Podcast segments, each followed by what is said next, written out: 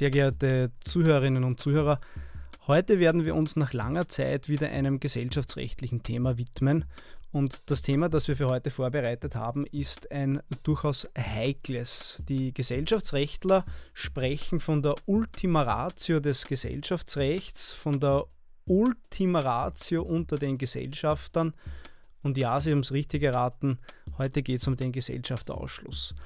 Ein Thema, das in der Praxis äh, in mannigfaltigen Erscheinungsformen auftritt, ein Thema, das immer wieder für größere Streitigkeiten sorgt.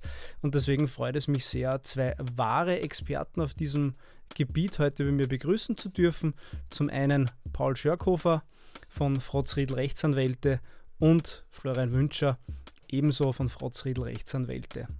Bleiben Sie dran, wir machen eine kurze Werbepause, dann geht's los.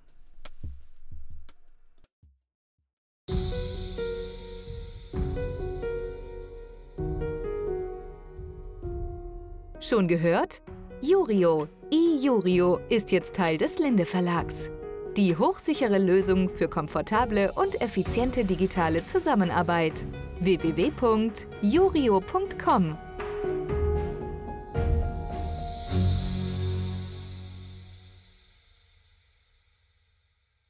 Und nicht vergessen, für Linde-Kunden gibt es 10% im ersten Jahr. Ja, lieber Herr Wünscher, lieber Herr Schörkhofer, ich habe es ja schon äh, im Intro kurz versucht darzustellen. Das ist eine sehr interessante Problematik, der wir uns heute widmen werden. Äh, der Gesellschafterausschluss, quasi die Ultima Ratio. Aber wir möchten einmal alle Zuhörerinnen und Zuhörer abholen, auf einen Nenner bringen. Wir starten mit einer ganz, ganz einfachen Frage. Wenn man in die Praxis blickt, wie oft stellt sich denn die Frage des Gesellschafterausschlusses bei der GmbH? Ja, die Frage des Ausschlusses von Gesellschaftern aus einer GmbH stellt sich uns in unserer Praxis als Rechtsanwälte natürlich ähm, sehr häufig. Vielleicht ganz kurz vorweg, damit wir alle dasselbe Bild haben.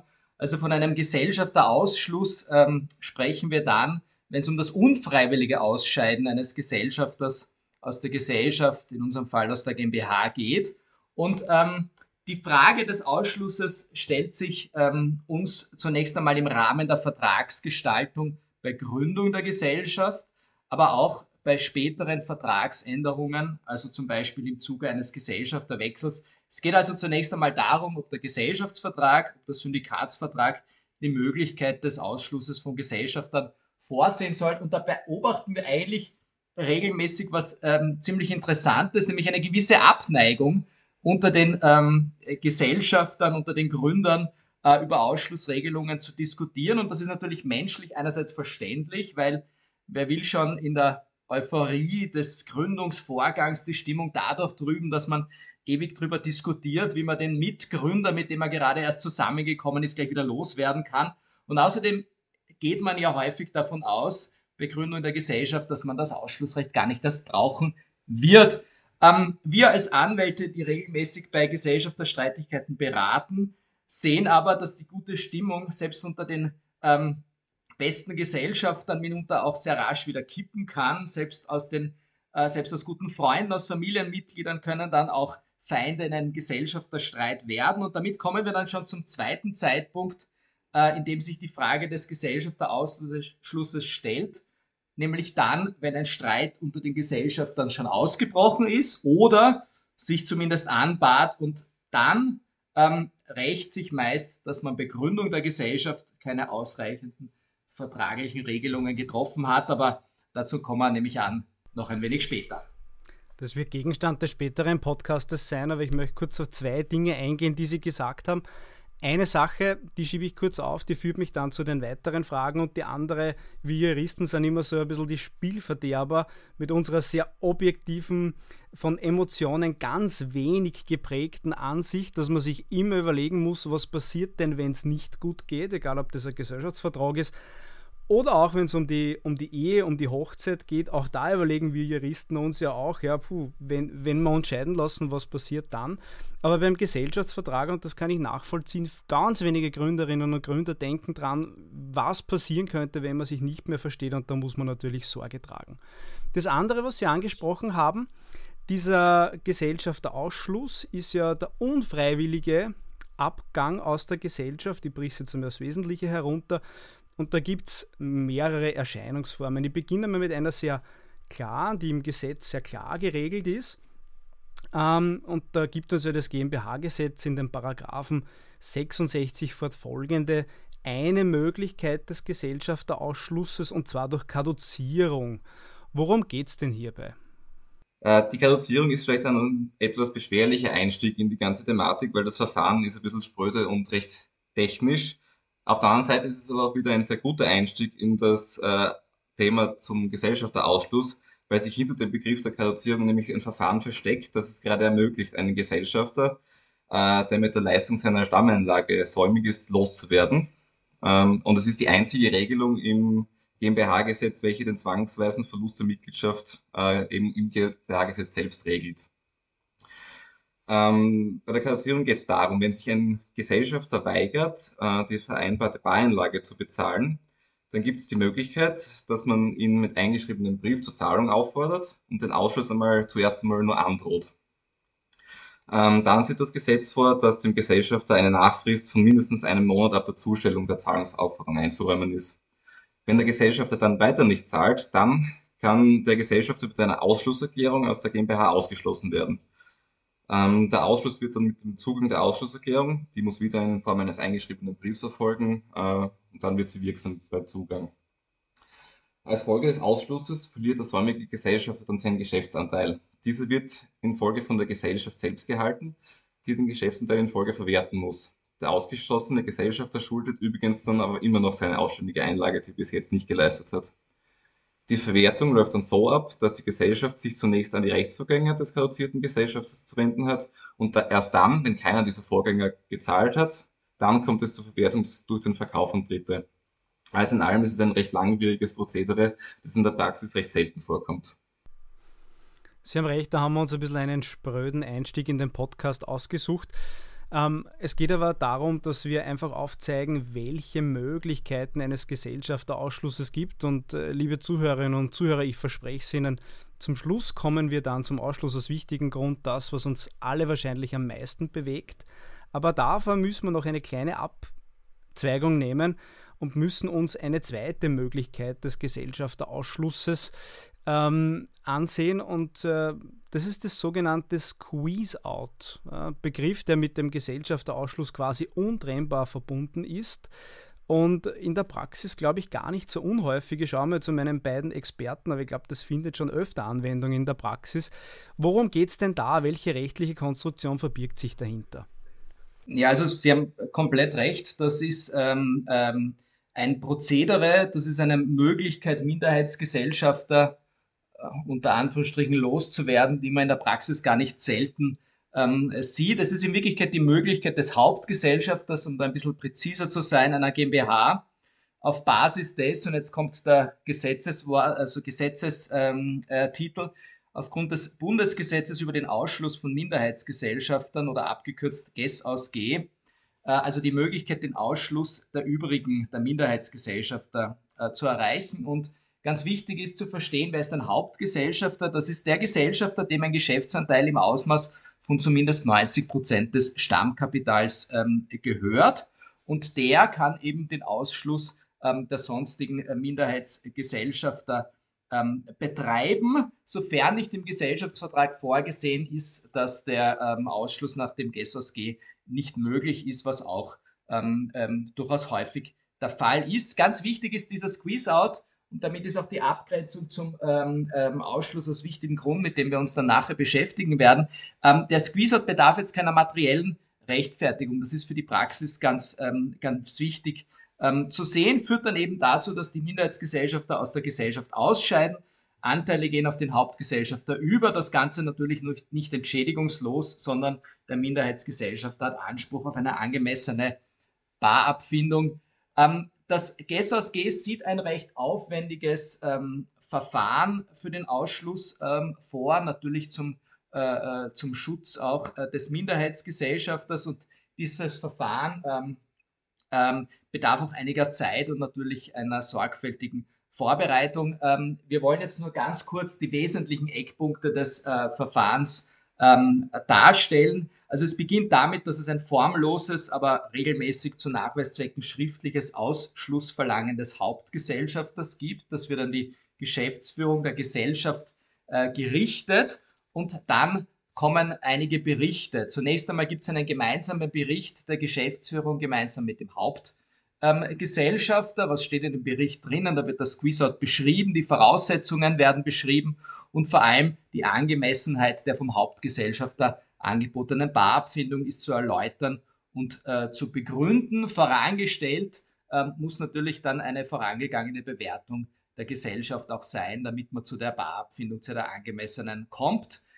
Dann gibt es einen sachverständigen Prüfer, den bestellt das zuständige Firmenbuchgericht. Ähm, äh, der hat den ähm, gemeinsamen Bericht sich anzusehen, hat zu prüfen, ob dieser richtig ist und hat auch nochmal sich anzusehen, ob die Barabfindung angemessen ist und macht dann einen, erstattet dann einen weiteren Prüfbericht. Hat die GmbH einen Aufsichtsrat, muss sie natürlich nicht, äh, hat auch dieser den Gesellschafterausschluss zu prüfen und einen weiteren Bericht zu verfassen und ist das alles erfolgt, geht es in die Generalversammlung, natürlich mit, äh, äh, mit den entsprechenden Vorlaufzeiten. Ähm, und dann äh, gibt es eine, eine, muss dem Gesellschafterausschluss die Generalversammlung und natürlich auch der Hauptgesellschafter zustimmen. Dieser Beschluss äh, ist dann zur Eintragung ins Firmenbuch anzumelden und mit Eintragung im Firmenbuch wird der Gesellschafterausschluss wirksam. Was bedeutet das wieder? Bedeutet, dass die Geschäftsanteile der Minderheitsgesellschafter auf den Hauptgesellschafter übergehen und dieser dann oder diese im Gegenzug einen Anspruch auf die angemessene Barabfindung erhalten. Sind Sie nicht happy mit der Barabfindung? Da gibt es ein nachgelagertes Verfahren, das allerdings wahrscheinlich Thema für einen eigenen Podcast wäre. Dann können Sie nämlich einen Antrag auf gerichtliche Überprüfung der Barabfindung stellen.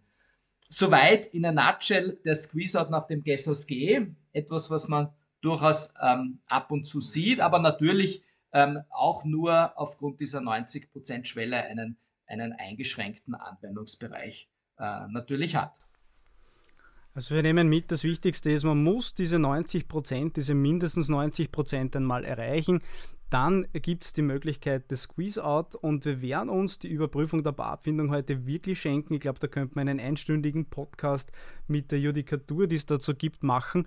Ähm, das kann ein sehr langwieriges Verfahren sein und wir möchten einfach, glaube ich, die Zeit heute nicht überstrapazieren und uns dem Thema widmen, das, glaube ich, Ihnen allen, die heute zuhören, am meisten am Herzen liegt. Und da geht es, na nona nicht, um den Gesellschafterausschluss aus wichtigem Grund. Und da merken Sie schon einmal, die erste Frage, die sich aufdrängt, die wir uns später anschauen werden, ist, na, was ist dieser wichtige Grund? Den gibt es im Gesellschaftsrecht ja total oft, egal ob es bei der OG oder GmbH ist. Wichtiger Grund ist immer etwas, das für Diskussionen sorgt. Wann liegt er vor? Wie triftig muss dieser Grund nun wirklich sein? Aber auch hier nähern wir uns dem Ganzen einmal langsam und gehen äh, zu dem zurück, was der Herr Schörkofer schon in der Einleitung gesagt hat, nämlich zum Gesellschaftsvertrag. Ähm, muss man den Ausschluss aus wichtigen Grund im Gesellschaftsvertrag regeln? Mit anderen Worten, die Frage ein bisschen anders formuliert, gibt es die Möglichkeit des Ausschlusses aus wichtigen Grund auch ohne Satzungsgrundlage oder nur mit Satzungsgrundlage? Ja, also der Gesellschaftsausschluss aus wichtigen Grund ist einer der Dauerbrenner des GmbH-Rechts. Äh, da hat es ja schon die ersten kurzen Stellungnahmen gleich nach, der, nach dem Inkrafttreten des GmbH-Gesetzes im Jahr 1906 gegeben. Äh, und dann im Anschluss hat auch gleich mal das damalige Reichsgericht und auch der OGH den Gesellschaft, Gesellschafterausschluss noch vor dem Zweiten Weltkrieg auf dem Tisch gehabt. Äh, das Thema hat dann ab den 1950er Jahren in der Literatur nochmals an Fahrt aufgenommen und ist bis heute eines der meistdiskutierten Themenbereiche im ganzen GmbH-Recht. Die Frage, ob ein Gesellschafterausschluss nur bei Vorliegen einer entsprechenden gesellschaftsvertraglichen Regelung durchgeführt werden kann, ist auch bis heute noch immer sehr umstritten. Ähm, die Literaturmeinungen sind seit längerem auf dem Standpunkt, äh, dass ein Ausschluss bei Vorliegen eines wichtigen Grundes auch zulässig ist, wenn es keine äh, gesellschaftsvertragliche Regelung gibt. Die Rechtsprechung allerdings hat den genau gegenteiligen Standpunkt eingenommen.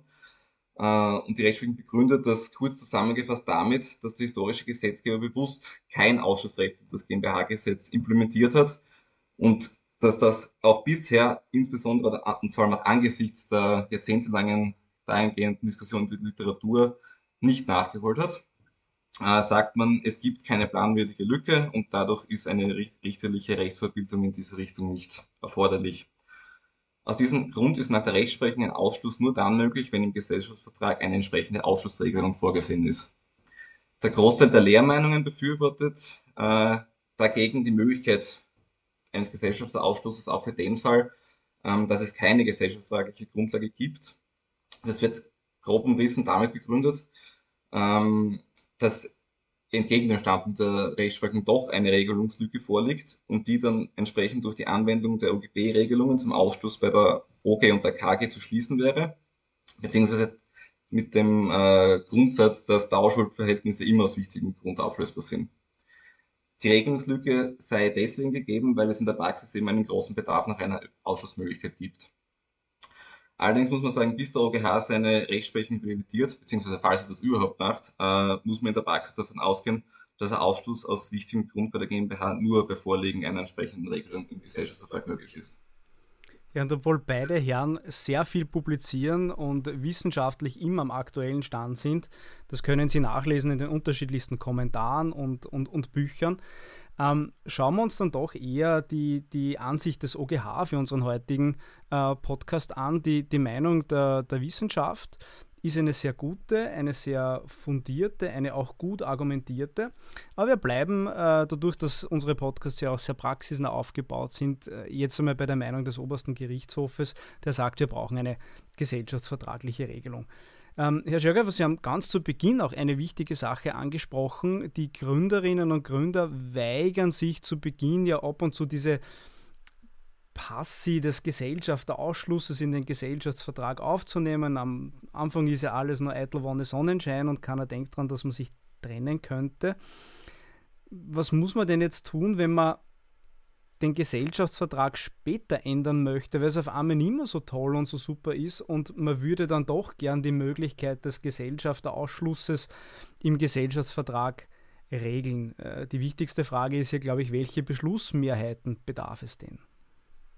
Ja, die Ausschlussregelung kann ich natürlich auch nachträglich in den Gesellschaftsvertrag ähm, aufnehmen. Das ist grundsätzlich eine, eine, eine normale Gesellschaftsvertragsänderung, richtet sich dann auch nach den erforderlichen gesetzlichen ähm, Voraussetzungen. Gesellschaftsvertragsänderung, was brauche ich da? Ganz einfach auf den Punkt gebracht, ein, einen Gesellschafterbeschluss notariell protokolliert, dann ähm, muss der Notar noch eine notarielle Beurkundung über die neue Fassung, die geänderte Fassung des Gesellschaftsvertrags vorbereiten. Dann wird das zur Anmeldung, äh, ähm, wird das angemeldet zur Eintragung im Firmenbuch und bekanntlich mit, mit Eintragung im äh, Firmenbuch wird dann die Gesellschaftsvertragsänderung wirksam. Wie Sie ganz richtig angesprochen haben, ähm, die Musik spielt natürlich bei den äh, Beschlussmehrheiten und da ist mal davon auszugehen, dass wir mal grundsätzlich jedenfalls die gesetzliche Beschlussmehrheit von äh, drei Viertel der abgegebenen Stimmen brauchen. Das ist das, was das Gesetz für Gesellschaftsvertragsänderungen vorsieht. Der Gesellschaftsvertrag kann natürlich noch darüber hinausgehen und jetzt kommt ein ganz wesentlicher Punkt ähm, für Ausschlussfälle. Es ist nämlich nicht ganz unstrittig, ähm, ob für den Fall, dass die Einführung der Ausschlussregelung auf einen bestimmten Gesellschafter abzielt, ähm, die Regelung des Paragraph 50 Absatz 4 GmbH Gesetz anwendbar sein könnte. Und in diesem Fall wäre dann ein einstimmiger Beschluss erforderlich. Das bedeutet immer dann, wenn man schon im Streitfall oder, oder vor einem anbahnenden Streit so eine Regelung einführen möchte, hat man natürlich das Problem, dass man möglicherweise ähm, nicht durchkommt, beziehungsweise zumindest ein Risiko, ein, ein, ein großes Risiko äh, einer Anfechtung äh, und einer Bekämpfung dann äh, dieses Beschlusses, dieser Gesellschaftsvertragsänderung. Ähm, das heißt, wir haben durchaus große Hürden, ähm, wenn ich nachträglich eine Ausschlussregelung ähm, einführen ähm, möchte. Und damit komme ich äh, wieder zu dem, was ich zu Beginn äh, eingangs ausgeführt habe. Es empfiehlt sich natürlich nach Möglichkeit, Ausschluss, äh, ähm, den Ausschluss schon bei Gründung, bei, bei, bei einer sozusagen noch zum Zeitpunkt einer, einer nicht strittigen ähm, äh, Situation in den Gesellschaftsvertrag aufzunehmen. Weil wenn ich dann im Streit bin, dann muss man aus der Praxis sagen, ist es oftmals äh, zu spät, um diesen Ausschluss noch im Gesellschaftsvertrag ähm, vorzusehen. Sind die Fronten erst einmal verhärtet, ist es ganz, ganz schwierig, eine Lösung herbeizufinden oder eine, eine gemeinsame Regelung. Das sieht man sehr oft bei Gesellschaften, äh, wenn die Gesellschafter im Streit sind. Ähm, ein Schritt weiter, wir gehen jetzt einmal davon aus, dass wir äh, im Gesellschaftsvertrag eine Regelung gefunden haben bezüglich des Gesellschafterausschlusses. Und auch da gibt es ja sehr, sehr viel Diskussion, ob ein ganz einfacher Passus reicht, wo drin steht, der Gesellschafterausschluss aus wichtigem Grund ist möglich.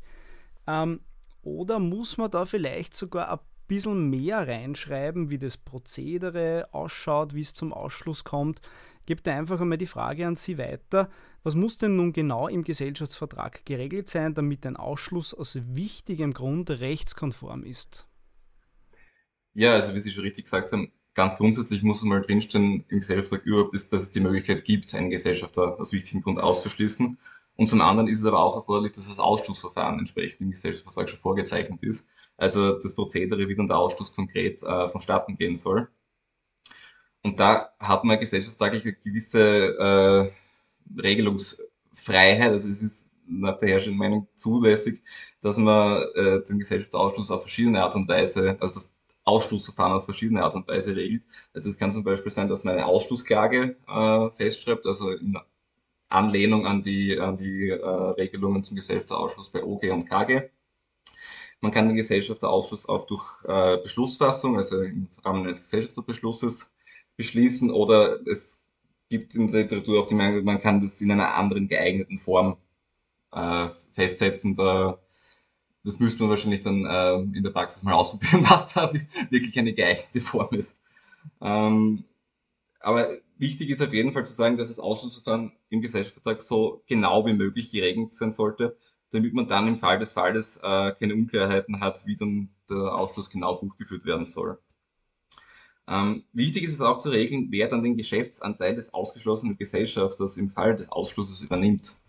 Weil äh, aufgrund des gesetzlichen Verbots des Erwerbs eigener Anteile sowie der Tatsache, dass die GmbH ja aufgrund des Einlagenrückgewerbverbots gar keinen angemessenen Abfindungspreis in den ausgeschlossenen Gesellschafter zahlen dürfte, kann der Geschäftsanteil nämlich nicht auf die GmbH übergehen oder von dieser eingezogen werden. Und zwar auch nicht für den Fall und, und, und nur vorübergehend, äh, nur für den Zweck, dass das dann weiterverkauft wird. Daher ist es auf jeden Fall sinnvoll, ähm, im Gesellschaftsvertrag an den Ausschluss auch noch ein Aufgriffsrecht anzuknüpfen. Dann können die nämlich die übrigen Gesellschafter den äh, Geschäftsanteil des ausgeschlossenen Gesellschafters anteilig übernehmen. Das setzt aber dann auch wieder voraus, dass die anderen Gesellschafter aufgreifen wollen und auch können. Ähm, daher kann es ratsam sein, dass man als Ausweichregelung äh, auch die Namhaftmachung eines außenstehenden Dritten im Gesellschaftsvertrag ermöglicht, äh, der dann statt den anderen Gesellschaftern aufgreifen kann, beziehungsweise den Anteil übernehmen.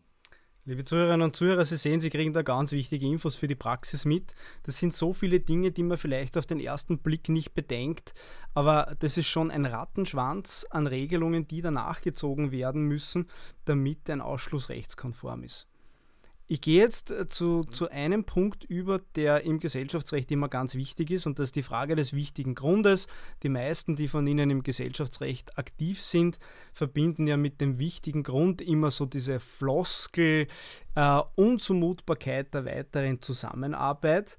Ähm, Herr Wünsche, ich möchte an Sie noch einmal die Frage stellen, ähm, wann liegt denn eigentlich speziell beim Gesellschafterausschluss ein wichtiger Grund vor? Ja, also wie Sie richtig sagen, es der, wichtige Grund muss immer eine gewisse Erheblichkeitsschwelle überschreiten. Also wie Sie gesagt haben, äh, grundsätzlich sagt man da den anderen Gesellschaftern muss es unzumutbar sein, das Gesellschaftsverhältnis mit dem auszuschließenden Gesellschaft, Gesellschafter weiterzuführen. Ähm, der wichtige Grund muss auch in der Person des dann möglicherweise auszuschließenden Gesellschafters verwirklicht sein. Äh, so Klassiker für wichtige Gründe sind oft äh, Verstöße gegen vereinbarte Wettbewerbsverbote, geschäftsschädigendes Verhalten. Ähm, ob dann aber ein wichtiger Grund tatsächlich vorliegt, das ist im Endeffekt dann immer auch eine Frage des konkreten Einzelfalls. Das kann man dann leider im Vorhinein so pauschal nicht beantworten, weil da immer viele äh, Faktoren mit hineinfließen. Teilweise sagt man auch, man muss dann das Verhalten der anderen Gesellschafter mit in Relation setzen zu dem Verhalten, das den wichtigen Grund für den Ausschluss äh, dann darstellen soll. Deswegen, ja, kann man da leider äh, im Vorhinein keine pauschale Antwort geben, was auf jeden Fall immer ein 100, zu 100 Prozent ein wichtiger Grund sein kann. Mhm. Jetzt kennen wir es ja im Gesetz, wenn das Gesetz von einem wichtigen Grund spricht, dann wird einmal demonstrativ der ein oder andere wichtige Grund im Gesetz angeführt. Wenn wir das auf unseren Gesellschaftsvertrag übertragen, müssen die wichtigen Gründe zumindest demonstrativ im Gesellschaftsvertrag angeführt werden oder reicht uns einfach der Passus, es muss ein wichtiger Grund vorliegen und dann kommt das Prozedere und so weiter, das Sie uns vorher schon geschildert haben? Also tatsächlich ist es so, es reicht grundsätzlich aus, wenn ich im Gesellschaftsvertrag reinschreibe, es liegt dann nicht, wenn ein wichtiger Grund vorliegt, dann kann ich den Gesellschafter ausschließen. Dabei kann ich es auch belassen. Äh, ob das ratsam ist, ist dann allerdings eine andere Frage. Ähm, also man muss zwar keinen Katalog an Ausschlussgründen anführen, es ist aber meiner persönlichen Meinung nach nicht wirklich empfehlenswert, weil wenn man dann wirklich mal in die Situation kommt, dass ein Ausschluss akut in Frage kommt, dann steht man vor ganz komplizierten Auslegungs- und Wertungsfragen, wenn man den, äh, den wichtigen Grund gesellschaftsvertraglich zumindest einigermaßen grob umrissen hat. Äh, daher ist es in der Vertragsgestaltung jedenfalls empfehlenswert, wenn man die wichtigen Gründe im Gesellschaftsvertrag anführt und auch wenn das wie gesagt kein Muss ist, äh, ob man das dann als abschließenden Katalog formuliert oder ob das nur beispielhafte Aufzählung ist, die dann als, auch als Auslegungshilfe herangezogen werden kann. Äh, das hängt dann immer auch von den Bedürfnissen des Einzelfalls ab. Ja, auch hier wird sich dann wieder die Frage der Gleichwertigkeit stellen, ja, wenn nur ein paar Gründe demonstrativ angesprochen sind, aber zumindest haben wir schon eine kleine Hilfestellung, äh, ob ein wichtiger Grund vorliegt oder nicht. Die entscheidende Frage, die letzte Frage zum Gesellschafterausschluss aus wichtigem Grund liegt eigentlich auf der Hand. Welche Rechtsfolgen sind denn an den Ausschluss aus wichtigem Grund geknüpft? Damit komme ich jetzt zu einem bisschen einfacheren äh, Thema als den Schwierigkeiten der, der äh, äh, perfekten Fassung im, im Gesellschaftsvertrag. Ähm, die Rechtsfolge des Ausschlusses ist ähm, äh, eben der Verlust des Geschäftsanteils und damit der Mitgliedschaft ähm, durch den ausgeschlossenen Gesellschafter, tritt ein mit Rechtswirksamkeit des Ausschlusses. Der Ausschluss wirkt ex nunc, das heißt nicht rückwirkend und bis zum Zeitpunkt seines Ausschlusses ist der Gesellschaft, also der, der ausgeschlossen wird oder wurde, ist er nach wie vor Gesellschafter und nimmt ähm, natürlich auch teil an der Gesellschaft ähm, und ähm, auch die Ansprüche, die vor Rechtswirksamkeit des Ausschlusses entstanden sind, also ganz wichtig, der anteilige Gewinnanspruch, stehen dem Ausgeschlossenen daher bis zum Tag seines Ausscheidens auch noch zu. Ähm, ganz wichtig ist auch, äh, genauso wenig wie beim Squeeze-Out scheidet der ausgeschlossene Gesellschafter entschädigungslos aus. Das wäre wohl äh, sittenwidrig. Der Gesellschaftsvertrag, damit kommen wir wieder zum Gesellschaftsvertrag, ähm, der sollte natürlich im Optimalfall die Abfindungshöhe festlegen, ähm, kann sie natürlich nicht zur Gänze ausschließen, sagen, der scheidet jetzt aus, bekommen oder nichts. Ähm, enthält der Gesellschaftsvertrag keine entsprechende Regelung, hat der Ausgeschlossene jedenfalls eine angemessene Abfindung äh, zu erhalten. Äh, Sie können sich vorstellen, damit ist natürlich wieder Raum für äh, mannigfaltige Streitigkeiten.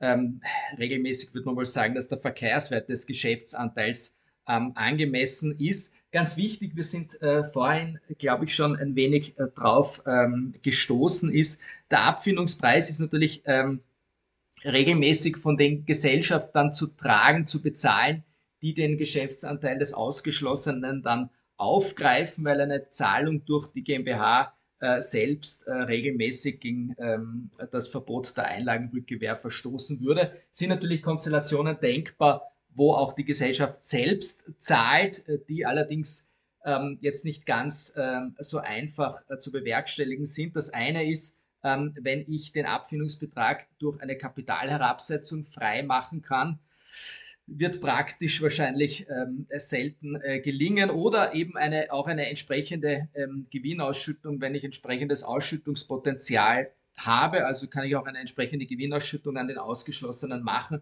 Das werde ich regelmäßig wahrscheinlich verknüpfen müssen ähm, mit der Frage, ob eine alineare Gewinnausschüttung äh, im Gesellschaftsvertrag vorgesehen bzw. möglich ist in der konkreten äh, GmbH. Also auch das ein, ein, ein, ein Minenfeld und, und äh, Spielfeld für zahlreiche Streitigkeiten äh, zwischen den äh, verbleibenden äh, und dem ausgeschlossenen Gesellschafter. Als Sie es angesprochen haben, eine angemessene Abfertigung, habe ich schon gewusst, da haben wir das nächste Problem, wo wir viel, viel, viel und sehr, sehr lange darüber diskutieren könnten. Auch das ein Thema, angemessene Abfertigung, angemessener Betrag. Puh, da kann man lang streiten. Aber zum Schluss, und da möchte ich so ein bisschen an die Sittenwidrigkeit vielleicht noch anknüpfen, ich lasse das einmal offen. Ähm, eine ganz andere Frage, nämlich ob es in Österreich auch die Möglichkeit eines Gesellschafterausschlusses ohne wichtigen Grund gibt, und zwar ob es die Möglichkeit gibt, einen solchen Ausschluss im Gesellschaftsvertrag zu regeln.